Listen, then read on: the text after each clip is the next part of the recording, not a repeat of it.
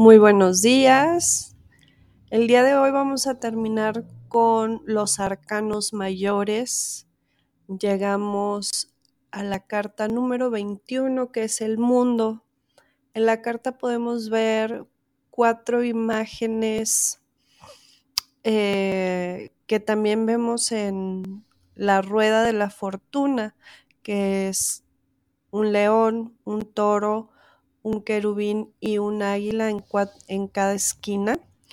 Y estos representan a los signos fijos del zodiaco, Leo, Tauro, Acuario y Escorpio. También son símbolo de los cuatro elementos, los cuatro puntos cardinales y los cuatro rincones del universo, así también como las cuatro estaciones del año. En la carta también podemos ver eh, una figura femenina en el centro que tiene la posición de las piernas igual que las del ahorcado, sería como la contraparte. Mientras que el ahorcado nos pide eh, un poco de quietud y observar para adentro, la carta del mundo habla de movimiento, de cierre de ciclos y de observar todo lo que se ha manifestado y todo lo que se sigue manifestando. La carta del mundo en sí es una carta sumamente positiva. Habla de cierres, de culminaciones, de alcanzar el éxito, de poder manifestar lo que se ha ido trabajando. Eh, esta figura femenina está envuelta en una corona de laurel o está siendo circulada por una, una eh, corona de laurel que tiene unas cintas rojas en forma de infinito.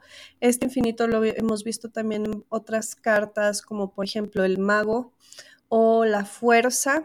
Habla sobre el poder infinito, la manifestación, em, la energía. Vemos también eh, una estrella en algunas cartas que habla de la iluminación que se ha alcanzado a base de la experiencia. Y eh, el fondo es azul, ah, lo que nos recuerda el, em, lo espiritual, ¿sí? lo que es etéreo, lo que es este, también de la mente. Entonces, tanto cuerpo, mente, alma, espíritu, está todo alineado, todo se está manifestando correctamente em, y estamos alcanzando el éxito. Incluso puede anunciarnos viajes que podemos experimentar en un futuro cercano. La carta del mundo lleva el número 21.